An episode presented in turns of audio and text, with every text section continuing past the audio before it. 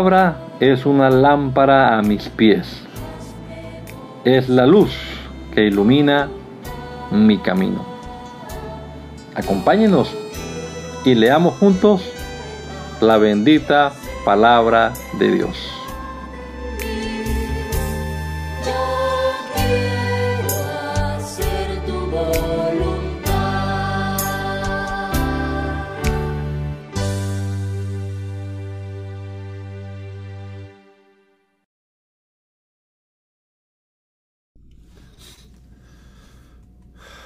Soberano Dios, te damos gracias en esta hora por este nuevo amanecer que nos regalas, por la vida que aún podemos disfrutar el día de hoy, Señor, por la salud que tú nos das, mi Dios, porque tú cuidas de cada uno de nosotros. Gracias, Señor Jesús, por tus bondades,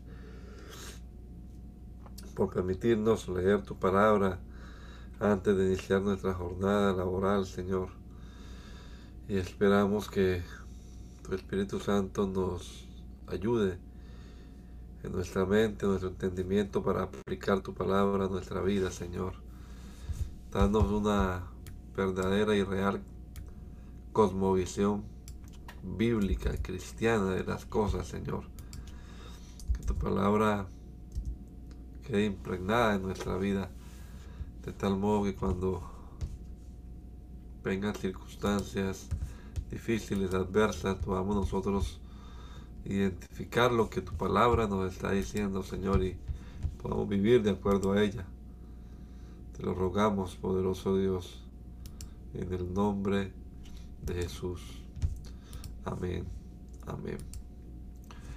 Continuamos leyendo la palabra del Señor en la versión nueva traducción viviente. Estamos ya en el Evangelio según San Juan, el capítulo número 8 que dice, Jesús regresó al monte de los olivos, pero muy temprano a la mañana siguiente estaba de vuelta en el templo. Pronto se juntó una multitud y él se sentó a enseñarles. Mientras hablaba los maestros de la ley religiosa y los fariseos le llevaron a una mujer que había sido sorprendida en el acto del adulterio. La pusieron en medio de la multitud. Maestro, le dijeron a Jesús, esta mujer fue sorprendida en el acto del adulterio. La ley de Moisés manda apedrearla. ¿Tú qué dices? Intentaban tenderle una trampa para que dijera algo para que pudiera usar que pudieran usar en su contra, pero Jesús se inclinó y escribió con el dedo en el polvo.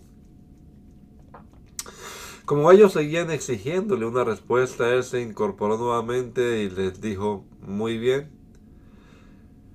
pero el que nunca haya pecado, que tire la primera piedra. Luego volvió a inclinarse y siguió escribiendo en el polvo. Al oír eso, los acusadores se fueron retirando uno tras otro, comenzando por los de más edad, hasta que quedaron solo Jesús y la mujer en medio de la multitud. Entonces Jesús se incorporó de nuevo y le dijo a la mujer, ¿Dónde están los que te acusaban? Ni uno de ellos te condenó. Ni uno, Señor, dijo ella. Yo tampoco, le dijo Jesús. Vete y no peques más. Jesús habló una vez más al pueblo y le dijo, yo soy la luz del mundo. Si ustedes me siguen, no tendrán que andar en la oscuridad porque tendrán la luz que lleva a la vida. Los fariseos respondieron, tú haces esas declaraciones acerca de ti mismo. Un testimonio así no es válido. Esas afirmaciones sí son válidas, aunque las diga de mí mismo, respondió Jesús. Pues sé que, pues sé de dónde vengo y a dónde voy. Por eso es algo que ustedes, pero eso es algo que ustedes no saben de mí. Ustedes me juzgan con criterios humanos, pero yo no juzgo a nadie. Y si lo hiciera, mi juicio sería correcto en todo sentido, porque no estoy solo. El Padre, quien me envió, está conmigo. La misma ley de ustedes establece que si dos personas concuerdan en algo, su testimonio se acepta como un hecho. Yo soy uno de los testigos y mi Padre que me envió es el otro. ¿Dónde está tu padre? le preguntaron. Jesús contestó, como ustedes no saben quién soy yo, tampoco saben quién es mi padre. Si me conocieran a mí, también conocerían a mi padre. Jesús dijo todo esto mientras estaba enseñando, eh, mientras enseñaba en la parte del templo conocida como la tesorería. Pero no lo arrestaron porque aún no había llegado su momento. Más tarde Jesús volvió a decirles, yo me voy y ustedes me buscarán, pero morirán en su pecado. A donde yo voy, ustedes no pueden ir. Por lo tanto, la gente se preguntaba, ¿estará pensando suicidarse? ¿Qué quiere decir que no pueden ir a donde yo voy? Jesús continuó diciendo, ustedes son de abajo, yo soy de arriba. Ustedes pertenecen a este mundo, yo no. Por eso dije que morirán en sus pecados, porque a menos que crean que yo soy quien afirmo ser, morirán en sus pecados. ¿Y quién eres? preguntaron. El que siempre dije que era. Tengo mucho para decir acerca de ustedes y mucho para condenar, pero no lo haré. Pues digo solo lo que oí del que me envió, y él es totalmente veraz. Pero ellos seguían sin entender que les hablaba de su Padre. Por eso Jesús dijo, cuando hayan levantado al Hijo del Hombre en la cruz, entonces comprenderán que yo soy. Yo no hago nada por mi cuenta, sino que digo únicamente lo que el Padre me enseñó. Y el que me envió está conmigo, no me ha abandonado, pues siempre hago lo que a Él le agrada.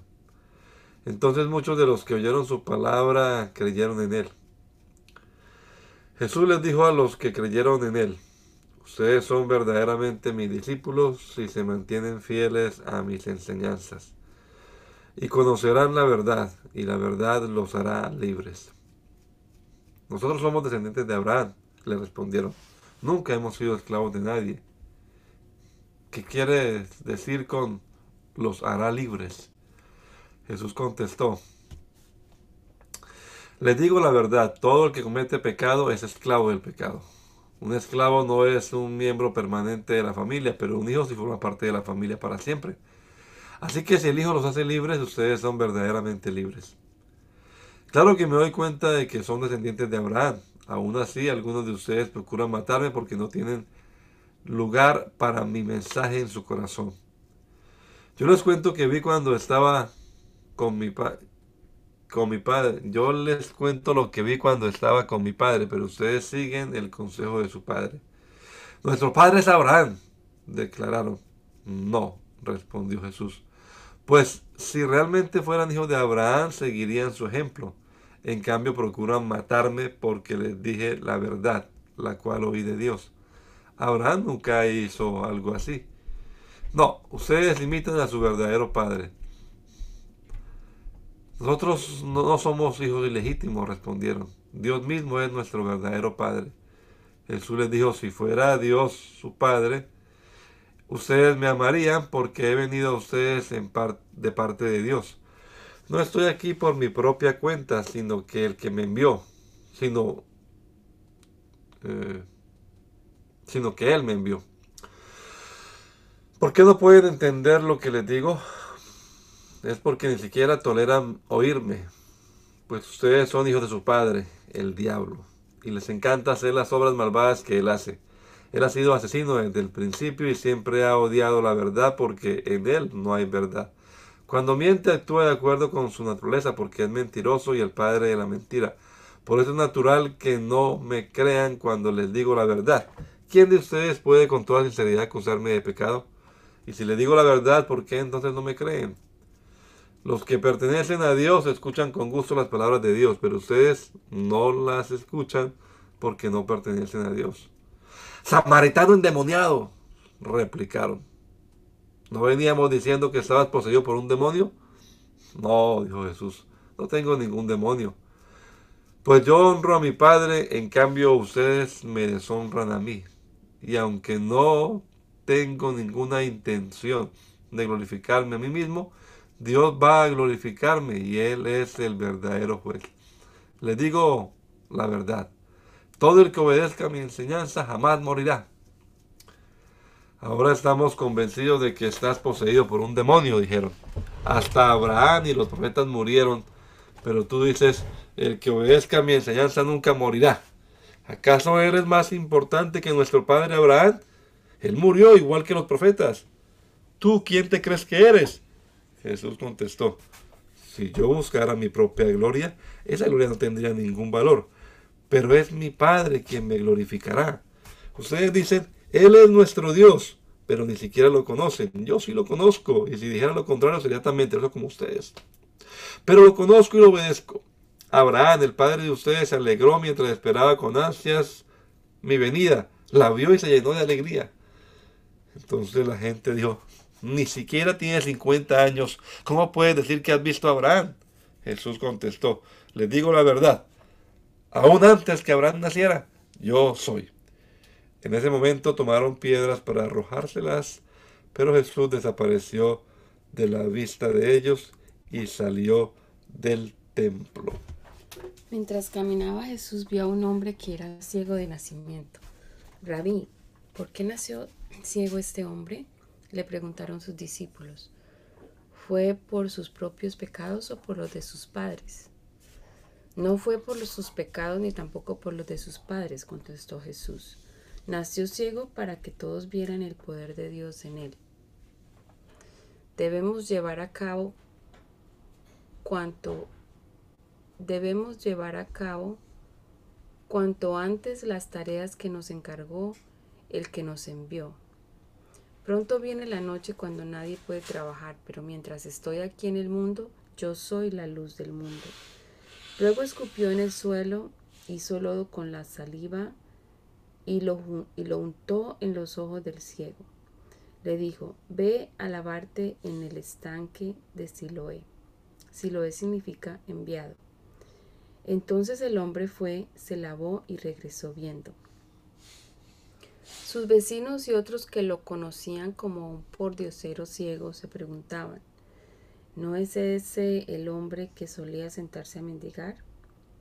Algunos decían que sí y otros decían, no, solo se le parece. Pero el mendigo seguía diciendo, sí, soy yo. Le preguntaron, ¿quién te sanó? ¿Cómo sucedió?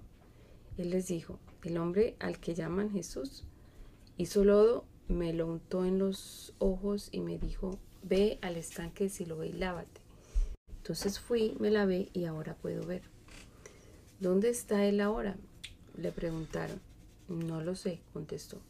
Entonces llevaron ante los fariseos al hombre que había sido ciego, porque era día de, de descanso cuando Jesús hizo el lodo y lo sanó. Los fariseos interrogaron al hombre sobre todo lo que había sucedido y le respondió, Él puso el lodo sobre mis ojos y cuando me lavé pude ver. Algunos de los fariseos decían, ese tal Jesús no viene de Dios porque trabaja en el día de descanso. Otros decían, pero ¿cómo puede un simple pecador hacer semejantes señales milagrosas? Así que había una profunda diferencia de opiniones entre ellos. Luego los fariseos volvieron a interrogar al hombre que había sido ciego. ¿Qué opinas del hombre que te sanó? Creo que debe ser un profeta, contestó el hombre. Aún así los líderes judíos se negaban a creer que el hombre había sido ciego y ahora podía ver, así que llamaron a sus padres. ¿Es este su hijo? les preguntaron. ¿Es verdad que nació ciego? Si es cierto, ¿cómo es que ahora ve? Sus padres contestaron, sabemos que él es nuestro hijo y que nació ciego, pero no sabemos cómo es que ahora puede ver ni quién lo sanó. Pregúntenselo a él, ya tiene edad para hablar por sí mismo. Los padres dijeron eso por miedo a los líderes judíos quienes habían anunciado que cualquiera que dijera que Jesús era el Mesías sería expulsado de la sinagoga. Por eso dijeron, ya tiene edad suficiente, entonces pregúntenle a él. Por segunda vez llamaron al hombre que había sido ciego y le dijeron, Dios debería recibir la gloria por lo que ha pasado, porque sabemos que ese hombre Jesús es un pecador. Yo no sé si es un pecador, respondió el hombre, pero lo que sé es que yo antes era ciego y ahora puedo ver. ¿Pero qué fue lo que hizo? Le preguntaron. ¿Cómo te sanó? Miren, exclamó el hombre, ya les dije una vez. ¿Acaso no me escucharon? ¿Para qué quieren oírlo de nuevo? ¿Ustedes también quieren ser sus discípulos? Entonces ellos lo insultaron y dijeron, tú eres su discípulo, pero nosotros somos discípulos de Moisés. Sabemos que Dios le habló a Moisés, pero no sabemos ni siquiera de dónde proviene este hombre. Qué cosa tan extraña, respondió el hombre. A mí me sanó los ojos y ustedes ni siquiera saben de dónde proviene. Sabemos que Dios no escucha a los pecadores, pero está dispuesto a escuchar a los que lo adoran y hacen su voluntad. Desde el principio del mundo nadie ha podido abrir los ojos de un ciego de nacimiento. Si este hombre no viniera de parte de Dios, no habría podido, podido hacerlo. Tú naciste pecador hasta la, hasta la médula. Le respondieron, ¿acaso tratas de enseñarnos a nosotros? Y lo echaron de la sinagoga. Cuando Jesús supo lo que había pasado, encontró al hombre y le preguntó, ¿crees en el Hijo del Hombre? ¿Quién es, Señor? contestó el hombre. Quiero creer en él. Ya lo has visto, le dijo Jesús, y está hablando contigo. Sí, Señor, creo, dijo el hombre, y adoró a Jesús. Entonces Jesús le dijo, yo entré en este mundo para hacer juicio, para dar vista a los ciegos y para demostrarles a los que creen que ven que en realidad son ciegos.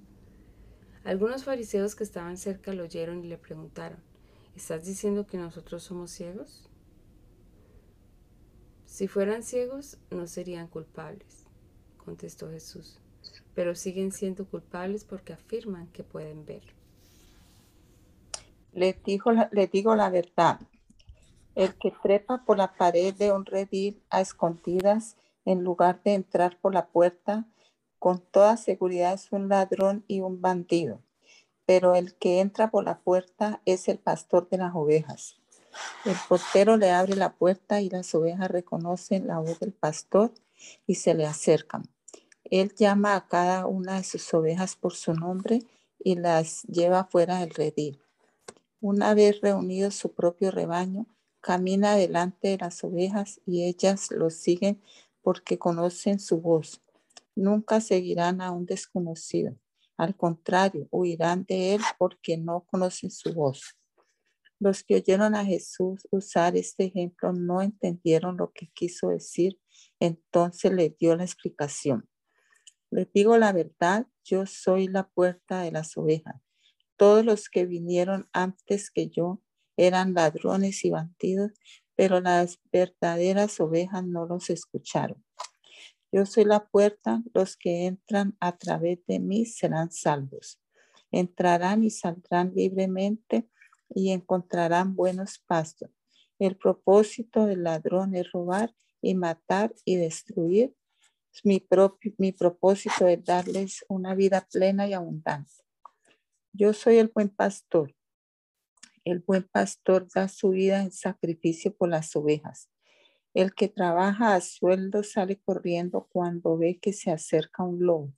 Abandona las ovejas porque no son suyas y él no es su pastor. Entonces el lobo ataca el rebaño y lo, lo dispersa. El cuidador contratado sale corriendo porque trabaja solamente por el dinero y en realidad no le importan las ovejas.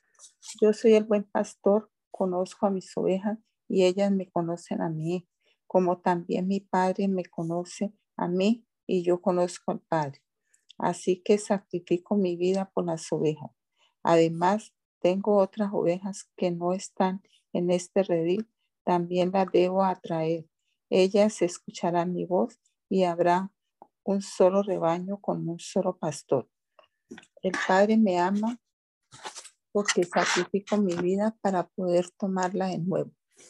Nadie puede quitarme la vida, sino que yo la entrego voluntariamente en sacrificio, pues tengo la autoridad para entregarla cuando quiera y también para volver a tomarla. Esto es lo que ordenó mi padre. Al oír decir estas cosas, la gente volvió a dividirse en cuanto a su opinión sobre Jesús. Algunos decían, está loco y endemoniado. ¿Para qué escuchar a un hombre así? Otros decían, no suena como alguien poseído por un demonio. ¿Acaso un demonio puede abrir los ojos de los ciegos? Ya era invierno y Jesús estaba en Jerusalén durante el tiempo de Hanukkah, el festival de la dedicación. Se encontraba en el templo caminando por la parte conocida como el pórtico de Salomón. La gente lo rodeó y le preguntó, ¿hasta cuándo nos tendrás en suspenso?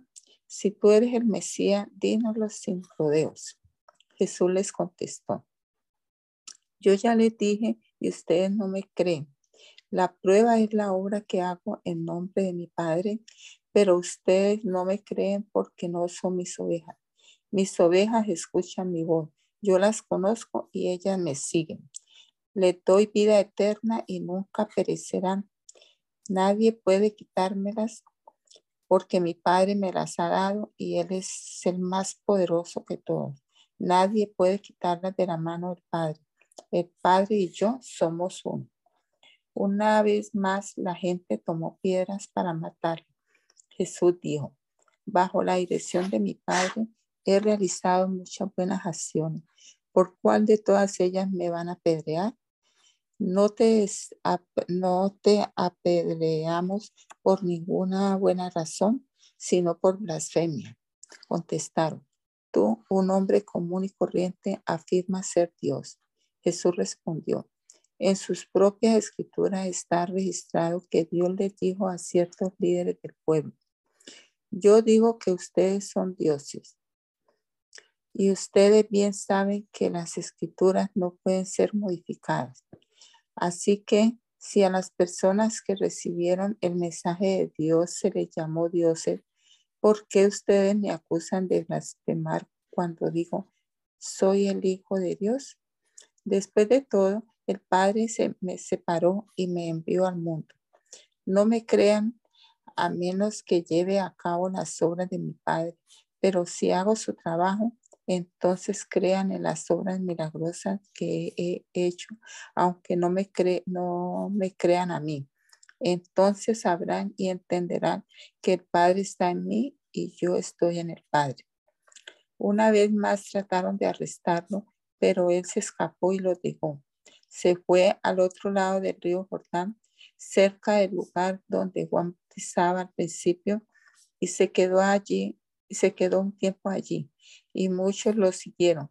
Juan no hacía señales milagrosas, se comentaban unos a otros, pero todo lo que digo acerca de este hombre resultó ser cierto.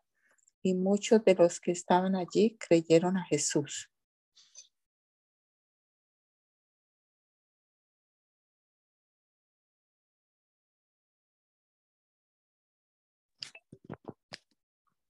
Un hombre llamado Lázaro estaba enfermo. Vivía en Betania con sus hermanas María y Marta. María era la misma mujer que, que tiempos después derramó el perfume costoso sobre los pies del Señor y lo secó con su cabello. Su hermano Lázaro estaba enfermo, así que las dos hermanas le enviaron un mensaje a Jesús que decía, Señor, tu querido amigo está muy enfermo. Cuando Jesús oyó la noticia, dijo, la enfermedad de Lázaro no acabará en muerte. Al contrario, sucedió, sucedió para la gloria de Dios, a fin de que el Hijo de Dios reciba gloria como resultado. Aunque Jesús amaba a Marta, a María y a Lázaro, se quedó donde estaba dos días más.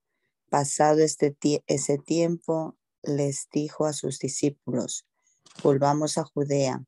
Pero sus discípulos se opusieron diciendo, Rabí, hace solo unos días La gente de Judea trató de apedrearte. ¿Irás allí de nuevo? Jesús contestó.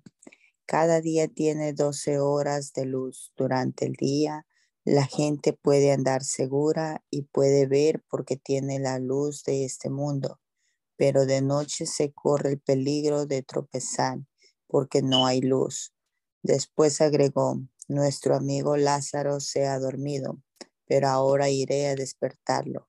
Señor, dijeron los discípulos, si se ha dormido, pronto se podrá, se pondrá mejor. Ellos pensaron que Jesús había querido decir que Lázaro solo estaba dormido, pero Jesús se refería a que Lázaro había muerto. Por eso les dijo claramente, Lázaro está muerto y por él, por el bien de ustedes, me alegro de no haber estado allí, porque ahora ustedes van a creer de verdad. Vamos a verlo. Tomás, al que apodaban el gemelo, les dijo a, los otros discípulos, vamos nosotros también y miremos con y moriremos con Jesús. Cuando Jesús llegó a Betania, le dijeron que Lázaro ya llevaba cuatro días en la tumba. Betania quedaba solo a unos pocos kilómetros de Jerusalén y mucha gente se había acercado para consolar a Marta y a María por la pérdida de su hermano. Cuando Marta se enteró de que Jesús estaba por llegar, salió a su encuentro, pero María se quedó en la casa. Marta le dijo a Jesús, Señor, si tan solo hubieras estado aquí, mi hermano no habría muerto, pero aún, pero aún ahora yo sé que Dios te dará todo lo que pidas, Jesús le dijo. Tu hermano resucitará. Es cierto, respondió Marta, resucitará cuando resuciten todos eh, en el día final. Jesús le dijo, yo soy la resurrección y la vida. El que cree en mí vivirá aún después de haber muerto. Todo el que en mí vive, todo el que vive en mí y cree en mí, jamás morirá. ¿Lo crees, Marta? Sí, Señor, le dijo ella, siempre he creído que tú eres el Mesías, el Hijo de Dios, el que ha venido de Dios al mundo. Luego Marta regresó a donde estaba María y los que se lamentaban la llamó aparte la llamó aparte y le dijo, el maestro está aquí y quiere verte. Entonces María salió enseguida a su encuentro. Jesús todavía estaba fuera de la aldea, en el lugar donde se había encontrado con Marta. Cuando la gente que estaba en la casa consolando a María la vio salir con tanta presa, creyeron que iba a la tumba de Lázaro a llorar. Así que la Así que la siguieron. Cuando María llegó y vio a Jesús, cayó a sus pies y dijo, Señor, si tan solo hubieras estado aquí, mi hermano no habría muerto. Cuando Jesús la vio llorando y vio a la gente lamentándose por ella, con ella, se enojó en su interior y se conmovió profundamente. ¿Dónde lo pusieron? Les preguntó. Ellos le dijeron, Señor, ven a verlo. Entonces Jesús lloró. La gente que estaba cerca dijo, miren cuánto lo amaba. Pero otros decían, este hombre sanó a un ciego. ¿Acaso no podría impedir que Lázaro muriera? Jesús todavía estaba enojado cuando llegó a la tumba. Una cueva con una piedra que tapaba la entrada. Corran la piedra a un lado, les dijo Jesús. Entonces Marta, la hermana del, del muerto, protestó, Señor, hace cuatro días que murió. Debe haber un olor espantoso. Jesús respondió, No te dije que si crees verás la gloria de Dios. Así que corriendo la piedra, corrieron la piedra a un lado. Entonces Jesús miró al cielo y dijo, Padre, gracias por haberme oído. Tú siempre me oyes, pero lo dije con en voz alta por el bien de toda esta gente que está aquí, para que crean que tú me enviaste. Entonces Jesús gritó, Lázaro, sal de ahí.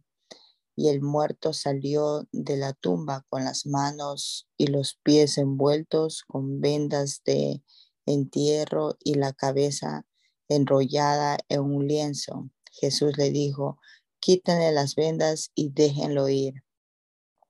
Al ver lo que sucedió, muchos de entre la gente que estaba con María creyeron en Jesús, pero otros fueron a ver a los fariseos para contarles lo que Jesús había hecho. Entonces los principales sacerdotes y los fariseos convocaron al concilio supremo. ¿Qué vamos a hacer? Se preguntaron unos a otros. Sin duda, ese hombre realiza muchas señales milagrosas. Si lo dejamos seguir así, dentro de pocos días van a creer en él. Entonces el ejército romano vendrá y destruirá tanto nuestro templo como nuestras naciones. Caifás, quien era el sumo sacerdote en aquel tiempo, dijo, no saben de qué están hablando no se dan cuenta de que es mejor para ustedes que muera un solo hombre por el pueblo y no que la nación entera sean destruida. No dijo eso por, por su propia cuenta. Como sumo sacerdote, en aquel tiempo fue guiado a profetizar que Jesús moriría por toda la nación, y no solo por esa nación, sino que también moriría para congregar y unir a todos los hijos de Dios dispersos por el mundo. Así que a partir de ese momento los líderes judíos comenzaron a conspirar para matar a Jesús. Como resultado, Jesús detuvo su ministerio público entre la gente y salió de Jerusalén. Fue a un lugar cercano al desierto, a la aldea de Efraín, y se quedó allí con sus discípulos. Ya faltaba poco para la celebración de la Pascua judía y mucha gente de todo el país llegó a Jerusalén varios días antes para participar en la ceremonia de purificación previa al comienzo de la Pascua.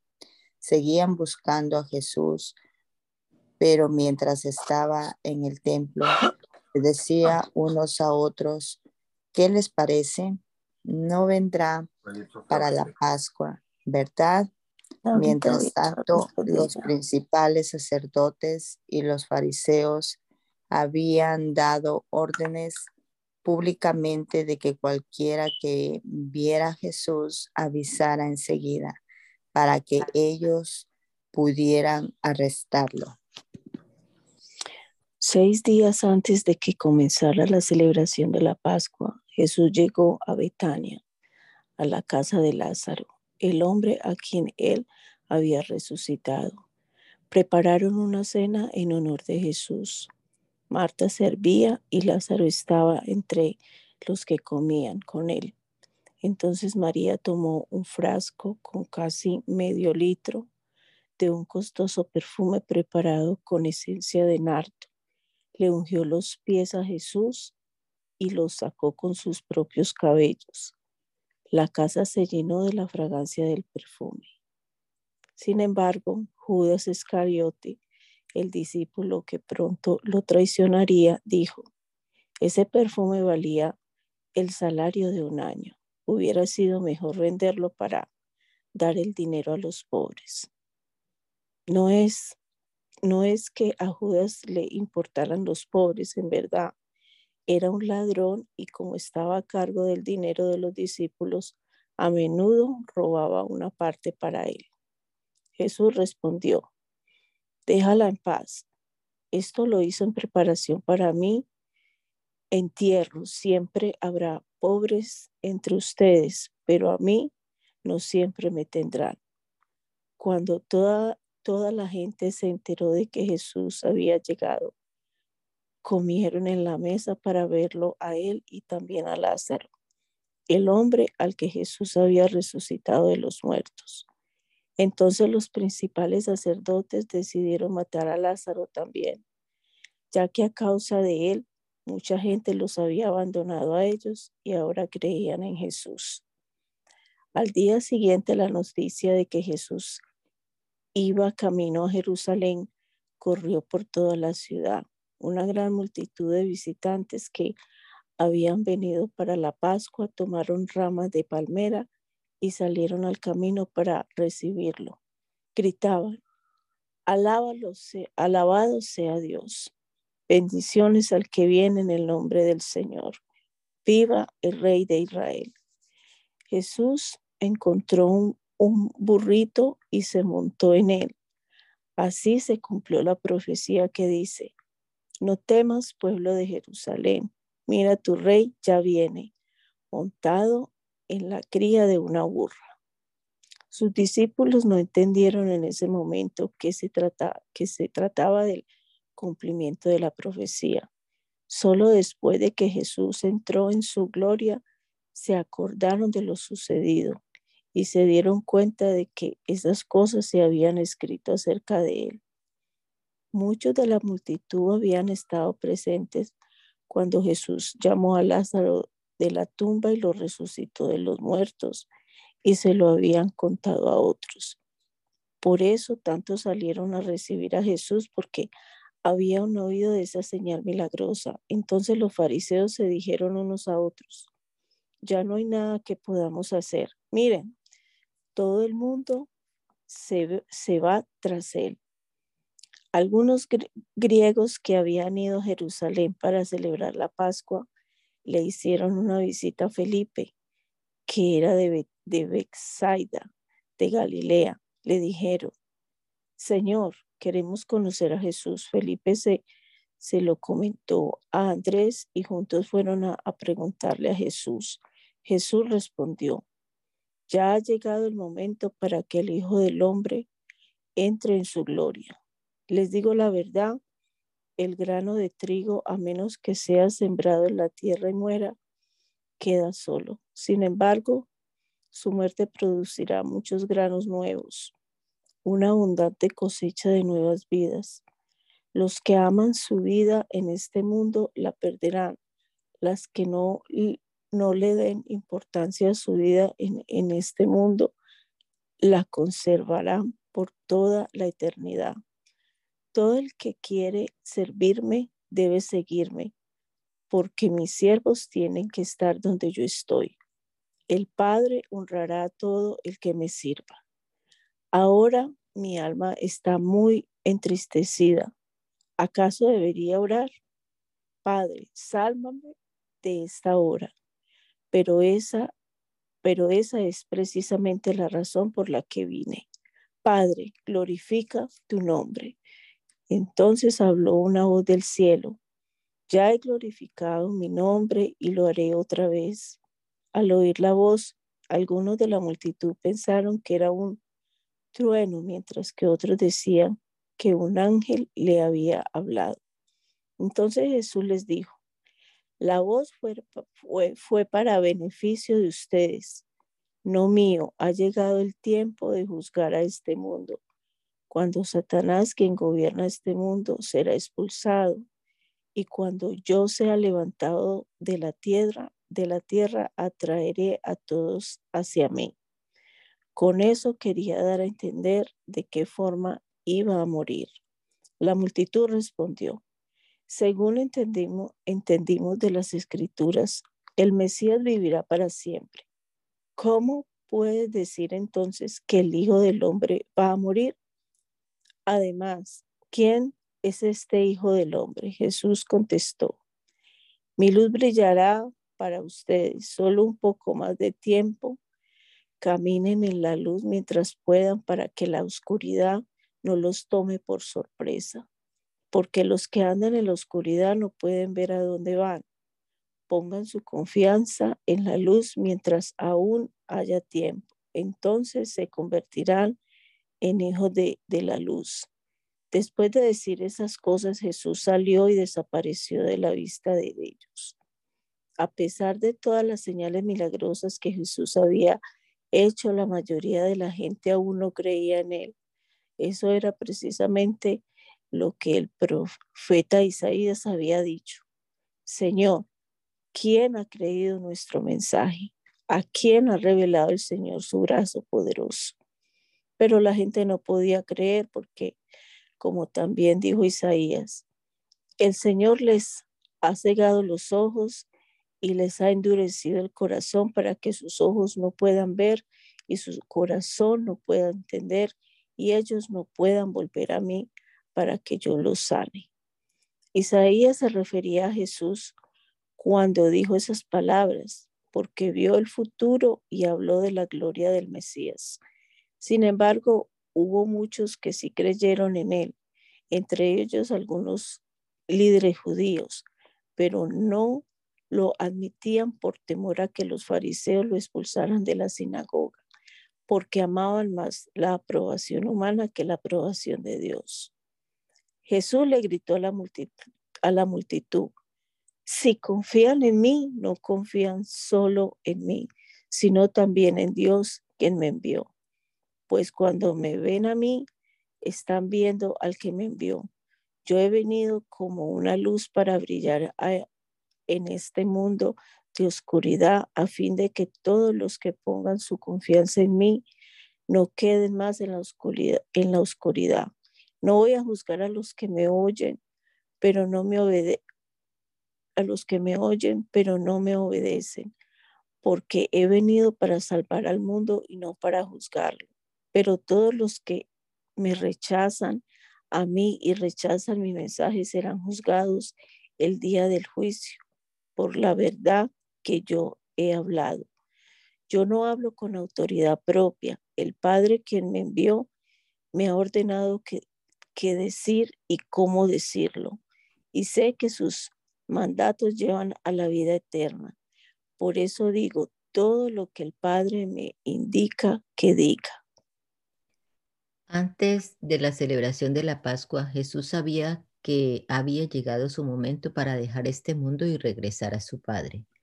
Había amado a sus discípulos durante el ministerio que realizó en la tierra y ahora los amó hasta el final. Era la hora de cenar y el diablo ya había incitado a Judas, hijo de Simón Iscariote, para que traicionara a Jesús. Jesús sabía que el Padre le había dado autoridad sobre todas las cosas y que había venido de Dios y regresaría a Dios. Así que se levantó de la mesa, se quitó el manto, se ató una toalla en la cintura y echó agua en un recipiente. Luego comenzó a lavarles los pies a los discípulos y a secarlos con la toalla que tenía en la cintura. Cuando se acercó a Simón Pedro, éste le dijo, Señor, ¿tú me vas a lavar los pies a mí? Jesús contestó, ahora no entiendes lo que hago, pero algún día lo entenderás. No, protestó Pedro, jamás me lavarás los pies. Si no te lavo, respondió Jesús, no vas a pertenecerme. Entonces, lávame también las manos y la cabeza, Señor, no solo los pies, exclamó Simón Pedro. Jesús respondió, una persona que se ha bañado bien no necesita lavarse más que los pies para estar completamente limpia. Y ustedes, discípulos, están limpios, aunque no todos. Pues Jesús sabía quién lo iba a traicionar. A eso se refería cuando dijo, no todos están limpios. Después de lavarle los pies, se puso otra vez el manto, se sentó y preguntó, ¿entienden lo que acabo de hacer? Ustedes me llaman maestro y señor y tienen razón porque es lo que soy. Y dado que yo, su señor y maestro, les he lavado los pies, ustedes deben lavarse los pies unos a otros. Les di mi ejemplo para que lo sigan hagan lo mismo que yo he hecho con ustedes. Les digo la verdad, los esclavos no son superiores a su amo, ni el mensajero es más importante que quien envía el mensaje. Ahora que saben estas cosas, Dios los bendecirá por hacerlas. No les digo estas cosas a todos ustedes. Yo conozco a los que he elegido, pero es para que se cumpla la escritura que dice, el que come de mi comida se ha puesto en mi contra. Les aviso de antemano a fin de que cuando suceda crean que yo soy el Mesías. Les digo la verdad, todo el que recibe a mi mensajero me recibe a mí, y el que me recibe a mí, y el que me recibe a mí recibe al Padre, quien me envió. Entonces Jesús, muy angustiado, exclamó, les digo la verdad, uno de ustedes va a traicionarme. Los discípulos se miraron unos a otros sin saber a cuál se refería Jesús. El discípulo a quien Jesús amaba estaba sentado a la mesa a su lado. Simón Pedro le hizo señas para que le preguntara a quién se refería. Entonces ese discípulo se inclinó hacia Jesús y le preguntó, Señor, ¿quién es? Jesús le contestó, es aquel a quien le doy el pan que mojo en el plato. Y después de mojar el el pan se lo dio a Judas, el hijo de Simón Iscariote. Cuando Judas comió el pan, Satanás entró en él. Entonces Jesús le dijo, apresúrate a hacer lo que vas a hacer. Ninguno de los demás que estaban a la mesa entendió lo que Jesús quiso decir. Como Judas era el tesorero del grupo, algunos pensaron que Jesús le estaba diciendo que fuera a pagar la comida o que diera algo de dinero a los pobres. Así que Judas se fue enseguida y se internó en la noche. En cuanto Judas salió del lugar, Jesús dijo, ha llegado el momento para que el Hijo del Hombre entre en su gloria y por causa de él Dios sea glorificado. Y dado que Dios recibe gloria a causa del Hijo, pronto le dará gloria al Hijo. Mis queridos hijos, voy a estar con ustedes solo un poco más de tiempo. Y como les dije a los líderes judíos, ustedes me buscarán, pero no pueden ir a donde yo voy. Así que ahora les doy un nuevo mandamiento. Ámense unos a otros, tal como yo los he amado. Ustedes deben amarse unos a otros. El amor que tengan unos por otros será la prueba ante el mundo de que son mis discípulos. Simón Pedro le preguntó, Señor, ¿a dónde vas? Y Jesús contestó, ahora no puedes venir conmigo, pero me seguirás después. Pero, ¿por qué no puedo ir ahora, Señor? le preguntó. Estoy dispuesto a morir por ti. ¿Morir por mí? le contestó Jesús. Pedro, te digo la verdad, mañana por la mañana, antes de que cante el gallo, negarás tres veces que me conoces. Eh, no dejen que el corazón se les llene de angustia. Confíen en Dios y confíen también en mí. En el hogar de mi Padre hay lugar más que suficiente. Si no fuera así, ¿acaso les habría dicho que voy a prepararles un lugar? Cuando todo esté listo, volveré para llevarlos para que siempre estén conmigo donde yo estoy. Y ustedes conocen el camino que lleva a donde voy. No, Señor, no lo conocemos, dijo Tomás. No tenemos ni idea de a dónde vas. ¿Cómo vamos a conocer el camino? Jesús le contestó, Yo soy el camino, la verdad y la vida. Nadie puede ir al Padre si no es por medio de mí. Si ustedes realmente me conocieran, también sabrían quién es mi Padre. De ahora en adelante ya lo conocen y lo han visto. Felipe le dijo, Señor, muéstranos el Padre y quedaremos conformes. Jesús respondió, Felipe, he estado con ustedes todo este tiempo y todavía no sabes quién soy. Los que me han visto a mí han visto al Padre. Entonces, ¿cómo me pides que les muestre al Padre? ¿Acaso no crees que, que yo estoy en el Padre y el Padre está en mí? Las palabras que yo digo no son mías, sino que mi Padre, quien vive en mí, hace su obra por medio de mí.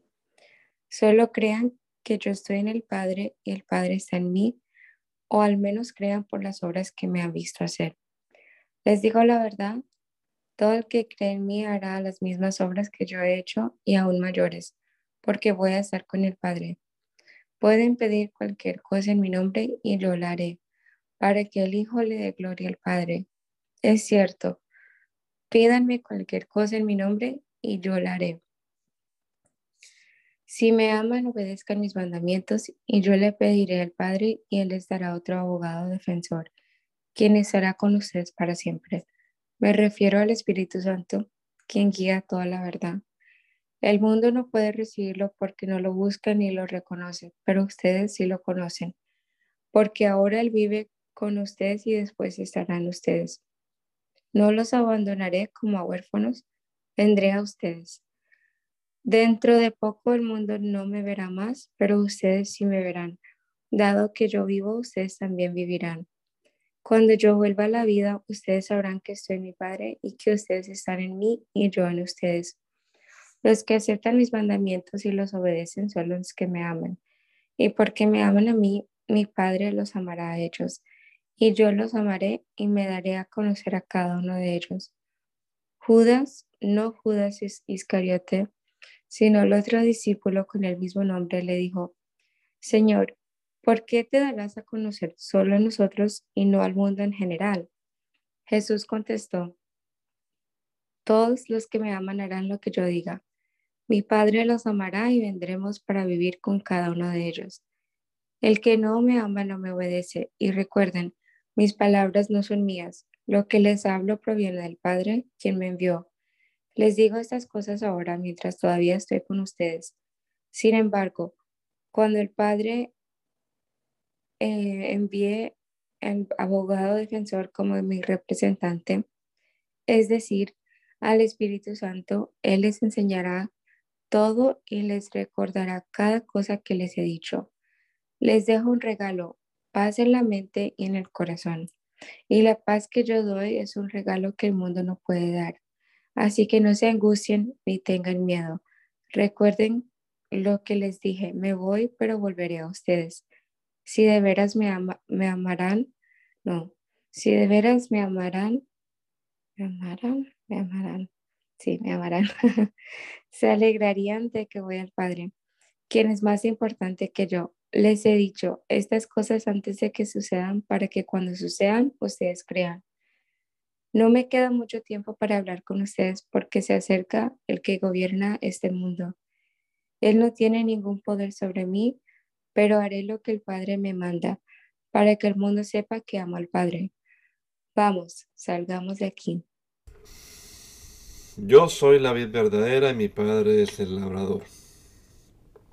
Él corta de mí toda rama que no produce fruto y poda las ramas que sí dan fruto para que den aún más. Ustedes ya han sido podados y purificados por el mensaje que les di. Permanezcan en mí y yo permaneceré en ustedes. Pues una rama no puede producir fruto si la cortan de la vid.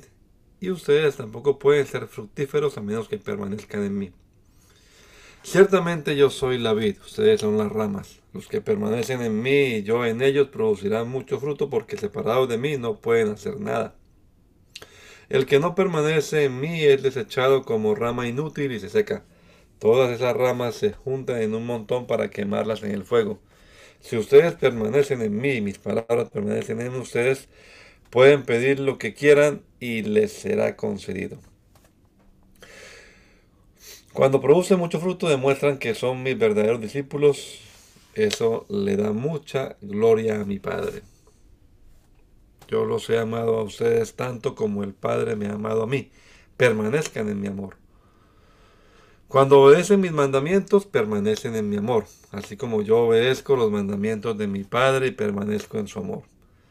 Les he dicho estas cosas para que se llenen de mi gozo. Así es, desbordarán de gozo. Este es mi mandamiento. Ámense unos a otros de la misma manera en que yo los he amado. No hay un amor más grande que el dar la vida por los amigos. Ustedes son mis amigos y hacen lo que yo les mando. Ya no los llamo esclavos, porque el amo no confía sus asuntos a los esclavos. Ustedes ahora son mis amigos, porque les he contado todo lo que el Padre me dijo.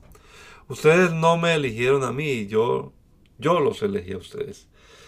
Les encargué que vayan y produzcan frutos duraderos, así el Padre les dará todo lo que pidan en mi nombre. Este es mi mandato. Ámense unos a otros. Si el mundo los odia, recuerden que a mí me odió primero. Si pertenecieran al mundo, el mundo los amaría como a uno de los suyos, pero ustedes ya no forman parte del mundo. Yo los elegí para que salieran del mundo, por eso el mundo los odia. ¿Recuerdan lo que les dije? El esclavo no es superior a su amo. Ya que me persiguieron a mí, también a ustedes los perseguirán. Y si me hubieran escuchado a mí, también lo escucharían a ustedes.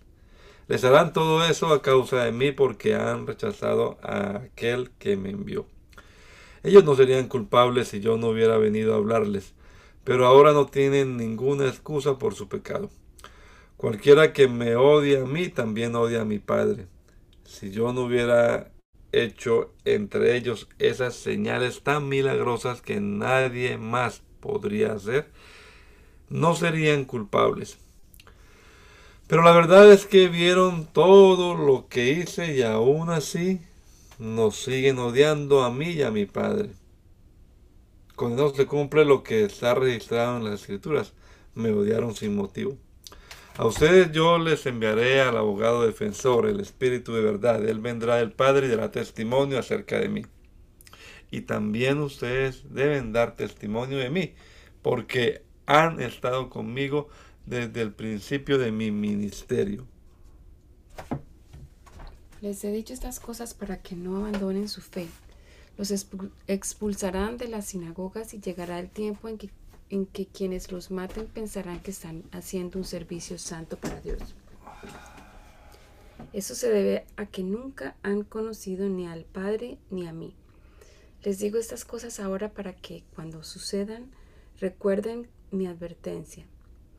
No las mencioné antes porque todavía iba a estar un tiempo más con ustedes. Ahora voy a aquel que me envió y ninguno de ustedes me pregunta a dónde voy. En cambio, se entristecen por lo que les he dicho.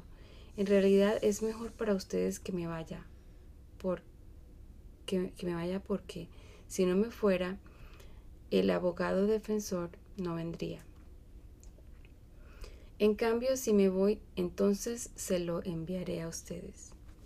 Y cuando Él venga, convencerá al mundo de pecado y de la justicia de Dios y del juicio que viene. El pecado del mundo consiste en que el mundo se niega a creer en mí. La justicia está disponible porque voy al Padre y ustedes no me verán más. El juicio vendrá porque quien gobierna este mundo ya ha sido juzgado. Me queda aún mucho más que quisiera decirles, pero en este momento no pueden soportarlo. Cuando venga el Espíritu de verdad, Él los guiará a toda la verdad.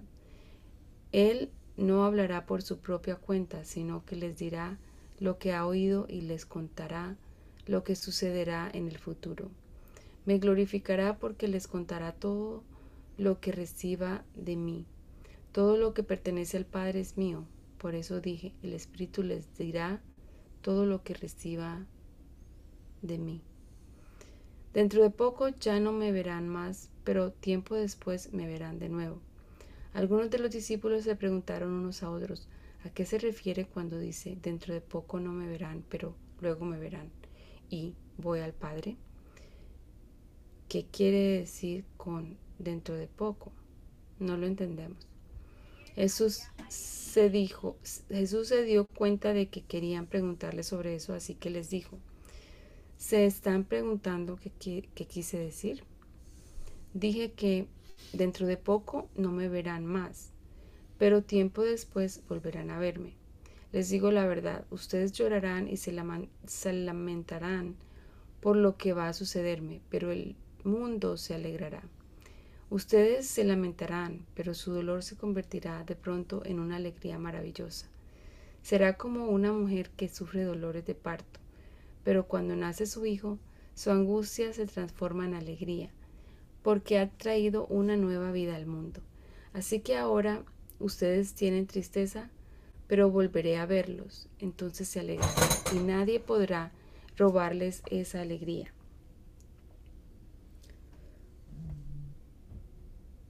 Ese día no necesitarán pedirme nada. Les digo la verdad, le pedirán directamente al Padre y Él les concederá la petición, porque piden en mi nombre.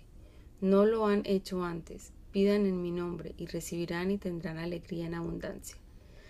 He hablado de estos asuntos en lenguaje figurativo, pero pronto dejaré de hablar en sentido, en sentido figurado y les contaré acerca del Padre con toda claridad. Ese día pedirán en mi nombre. No digo que pediré al Padre de parte de ustedes, ya que el Padre mismo los ama profundamente, porque ustedes me aman a mí y han creído que vi y han creído que vine de Dios. Es cierto, vine del Padre al mundo y ahora dejaré el mundo y volveré al Padre. Entonces sus discípulos dijeron, por fin hablas con claridad y no en sentido figurado. Ahora entendemos que sabes todas las cosas y que no es necesario que nadie te pregunte nada. Por eso creemos que viniste de Dios. ¿Por fin creen? preguntó Jesús. Pero se acerca el tiempo, de hecho, ya ha llegado, cuando ustedes serán dispersados, cada uno se irá por su lado y me dejarán solo. Sin embargo, no estoy solo, porque el Padre está conmigo. Les he dicho todo lo anterior para que en mí tengan paz. Aquí en el mundo tendrán muchas pruebas y tristezas. Pero anímense, porque yo he vencido al mundo. Después de decir todas esas cosas, Jesús miró al cielo y dijo, Padre, ha llegado la hora. Glorifica a tu Hijo para que Él a su vez te dé la gloria a ti, pues le has dado a tu Hijo autoridad sobre todo ser humano. Él da vida eterna a cada uno de los que tú le has dado. Y la manera de tener vida eterna es conocerte a ti, el único Dios verdadero, y a Jesucristo, a quien tú enviaste a la tierra. Yo te di la gloria aquí en la tierra al terminar la obra que me encargaste. Ahora, Padre, llévame a la gloria que compartíamos antes de que comenzara el mundo. Te he dado a conocer a los que me diste de este mundo. Siempre fueron tuyos, tuyos. Tú me lo diste y ellos han obedecido tu palabra. Ahora saben que todo lo que tengo es un regalo que proviene de ti, porque les he transmitido el mensaje que me diste. Ellos aceptaron el mensaje y saben que proviene de ti y han creído que tú me enviaste. Mi oración no es por el mundo, sino por los que me has dado, porque te pertenecen. Todos los que son míos te pertenecen y me los has dado para que me den gloria. Ahora me voy del mundo. Ellos se quedan en este mundo, pero yo voy a ti. Padre Santo, tú me has dado tu nombre Ahora protégelos con el poder de tu nombre para que estén unidos como lo estamos nosotros. Durante el tiempo que estuve aquí, los protegí con el poder del nombre que me diste. Los cuidé para que ni uno solo se perdiera, excepto el que va camino a la destrucción, como predijeron las escrituras. Ahora voy a ti. Mientras estuve con ellos en este mundo, les dije muchas cosas para que estuvieran llenos de mi alegría. Les he dado tu palabra y el mundo los odia porque ellos no pertenecen al mundo, así como yo tampoco pertenezco al mundo. No te pido que los quites del mundo, sino que los protejas del maligno. Al igual que yo, ellos no pertenecen a este mundo. Hazlos santos con tu verdad. Enséñales tu palabra, la cual es verdad. Así como tú me enviaste al mundo, yo los envío al mundo y me entrego por ellos como un sacrificio santo para que tu verdad pueda hacer, hacerlos santos. No te pido solo por estos discípulos, sino también por todos los que creerán en mí por el mensaje de ellos. Te pido que todos sean uno, así como tú y yo y yo somos uno, es decir, como tú estás en mí, Padre, y yo estoy en ti, y que ellos estén en nosotros para que el mundo crea que tú me enviaste. Les he dado la gloria que tú me diste para que sean uno como nosotros somos uno. Yo estoy en ellos y tú estás en mí. Que gocen de una unidad tan perfecta que el mundo sepa que tú me enviaste y que los amas tanto como me amas a mí. Padre, quiero que los que me diste estén conmigo donde yo estoy. Entonces podrán ver toda la gloria que me diste porque me amaste aún antes de que comenzara el mundo. Oh Padre justo, el mundo no te conoce, pero yo sí te conozco. Y esos discípulos saben que tú me enviaste. Y estos discípulos saben que tú me enviaste. Yo te he dado a conocer a ellos y seguiré haciéndolo. Entonces tu amor por mí estará en ellos y yo también estaré en ellos. Bendito Dios, te damos muchas gracias por este rato que hemos podido pasar aquí en esta mañana leyendo tu palabra, estos dichos tan profundos como los que encontramos en este Evangelio según San Juan y esperamos que tu obra, Señor, con estas palabras en nuestra vida, en nuestra mente, que aprendamos realmente a descubrir y a explicar y a valorar esta manifestación en carne, Señor, que por amor a nosotros tomaste, Señor Jesucristo. Que descubramos tanto la humanidad como la divinidad en esta manifestación y que nos podamos gozar en tu palabra, en tu revelación, Señor. Ayúdanos a vivir de una manera digna el Evangelio que estamos creyendo nosotros, Jesús.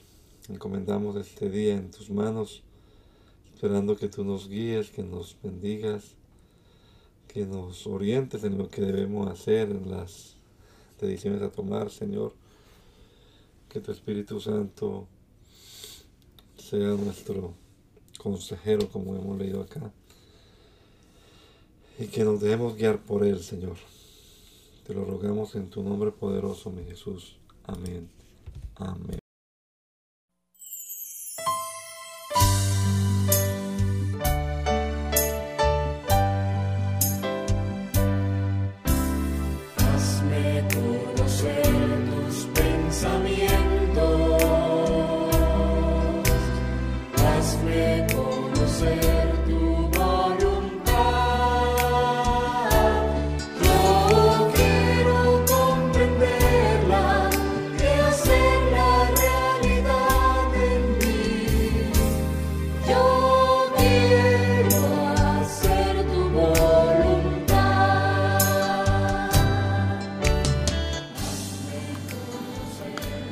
El mandamiento es lámpara y la enseñanza es luz. Y las reprensiones son el camino de la vida. Espero que esta lectura de la palabra de Dios haya sido de edificación para su vida y la de su familia. Gracia y paz.